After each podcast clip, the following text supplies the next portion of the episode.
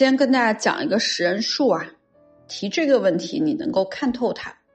我们提什么样的问题能够看透一个人的价值观呢？非常的简单啊，你先点赞收藏起来，以后可以拿去实践。你就看他怎么去评价别人。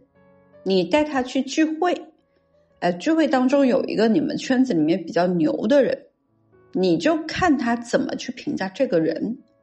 如果他说这个人也有哪些优点值得借鉴，那多半格局是大的；如果他说这个人都是缺点，而且是没有依据的来辅证他的，那更多的是他的主观上的判断，那格局就是小的。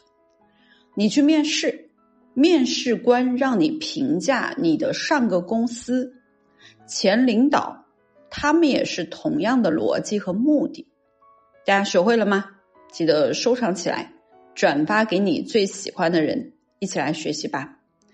大家有任何的情感问题、识人的问题、看懂人性的问题，都可以订阅我们的公众号“恋爱成长”。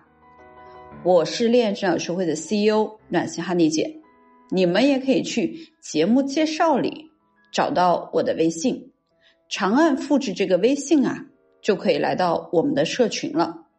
我在恋爱成长学会等你。